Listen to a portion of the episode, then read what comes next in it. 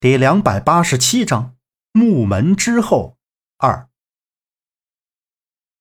天和为一，自有定数。这句话究竟是什么意思？杨木虽然清醒过来，但身体是非常的虚弱。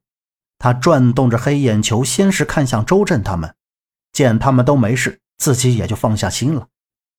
但是下一秒，他的目光闪烁，扫寻着他们中还差了一个人。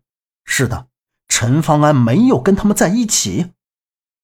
杨木猛地抬起头，想要起身，他已经挺起胸膛，就被旁边的随行医生看到，一把将他按住，大喝道：“哎，你还不能动，快躺下！”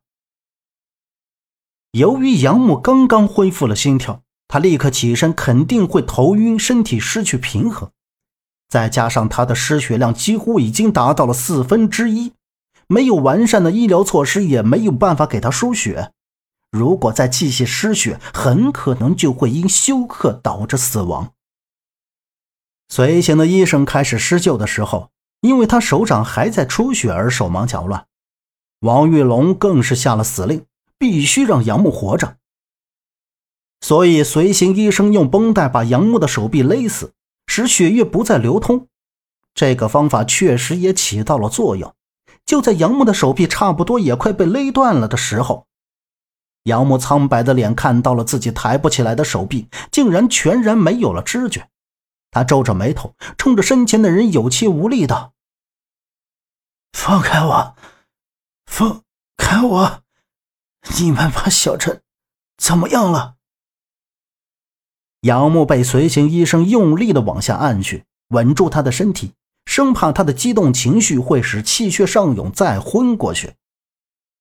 这时，王玉龙探过身来，看着杨木说道：“哎，你这命刚救回来就折腾，很好。你倒挺关心别人，自己的命真是一点儿不在乎。既然这样，医生，他不是已经没事了吗？让他起来，让他站起来。”把他扶到石门那去。王玉龙一副无所谓的样子，他倒是想立刻让杨木去把石门打开。对他来说，只要打开石门，杨木的生死他一点也不关心。示意随行医生不用管了。不行，他现在还不能随意动弹。王先生，先让他再休息一下。随行医生把此时已经出现眩晕症状的杨木平放到了地面上。作为一名救死扶伤的资深医生，在这种情况下，他都要以伤者的生命安全为第一。王玉龙瞪了一眼那随行医生，直起身，眼睛的余光扫了杨木一眼，然后侧身对着那边被两个手下抓起来的陈方安说道：“要不是他和陈家有关系。”我就一枪崩了他。陈方安的双臂仍然绑着绳子，他的额头被枪杆戳破了，往下淌着血，嘴上的布条和他脸颊两侧全都是血。由于刚才莫名传来的一阵阵铃铛声，让他发狂发疯。周震他们不敢伤他，但陈方安发疯的情况越来越糟。王月龙立刻让他的人来控制，结果他们上来就要开枪。被靶子一脚给踢开，周震也上前来阻止，但随后的一声枪响，靶子和周震二人都不敢动了。而陈方安那时还有一点意识，他不想连累其他人，直接冲向握着手枪的王玉龙就飞奔过去。但不知道王玉龙为什么没有杀陈方安，陈方安还没有到他跟前，就被他的手下挥着枪杆打晕在地。可从他的话中能听出。是和陈家有着某种关系。杨木知道陈方安没事，躺在地上之后就一动不动了。王玉龙说完，动了一下脸，瞅向站起身的随行医生，问道：“他现在什么情况？还要多长时间可以动？”随行的医生看了杨木，目光直视王玉龙，说道：“现在不好说。”他的这个情况，我也是从来没遇到过。虽然血是止住了，没有继续流，但还是需要进行输血。受伤结扎的那条胳膊也需要处理。如果不能尽快用到医疗辅助设施，就怕他在这里是坚持不了多久了。随行的医生的话让王玉龙的脸色大变，他双手拄着拐，晃动了两下身子，喝道：“那你就想办法让他坚持到把石门打开。”周震望着躺在地上的杨木，又扫向王玉龙和那随行医生，听到两个人的对话，很是气愤。自己兄弟都成这样了，还让他开什么石门，简直是气人的不行。突然，周震眼前一亮，灵光一闪。他想到了一个妙计，就对着前面的王玉龙问道：“你不就是想把石门打开吗？”杨木半眯双眼，听到了周震说的这句话，心想：周震这家伙又要搞什么名堂？这里不是北京，也不是红宅子，他们还在地下，没人来照顾，也没人来营救，不能让他胡来。这时。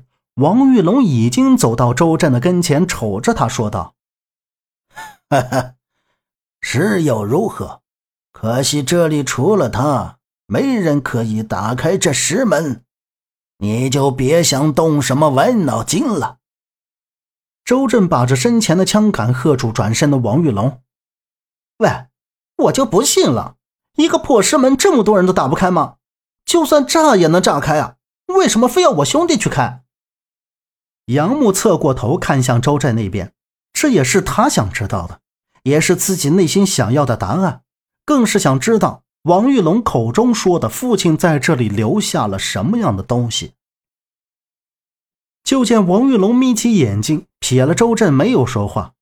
见靶子目似利剑的瞅着自己，然后又走到靶子和张瑞雪身前。李德坤。你跟了张天祥这么多年，怎么说也应该来过这里吧？你来告诉这位晚辈，唐王主墓室的石门为什么只有他们杨家才能打开？王玉龙双目瞪向靶子，说道：“靶子目光严厉的冲王玉龙咬牙喝道：‘我怎么会知道？’”你不懂你在说什么，别把二爷扯进来。告诉你，藤田木野，二爷根本不想掺和你的事儿，你最好识相点把我们都放了。哈哈哈哈哈！大家都是为天祥门做事的，何必在意之前的小事？你在他们面前装一装就行了。都这个时候了，说出来。也让他们等死个明白。等找到东西，我们一起交回去，都是大家的功劳。王玉龙犀利的目光看着靶子说道。张瑞雪站在侧面，浑然愣住，因为他知道李德坤是自己父亲的生死兄弟，但没想到他不光是为父亲做事的，还和天祥门有关系。看来这次父亲让他跟来，不单单是为了盯着杨木，是怕李德坤出现什么问题，还是说父亲也是天祥门的人？想到这，他心里就不淡定了，瞅着靶子沉声道：“坤叔。”本集播讲完毕，感谢您的收听。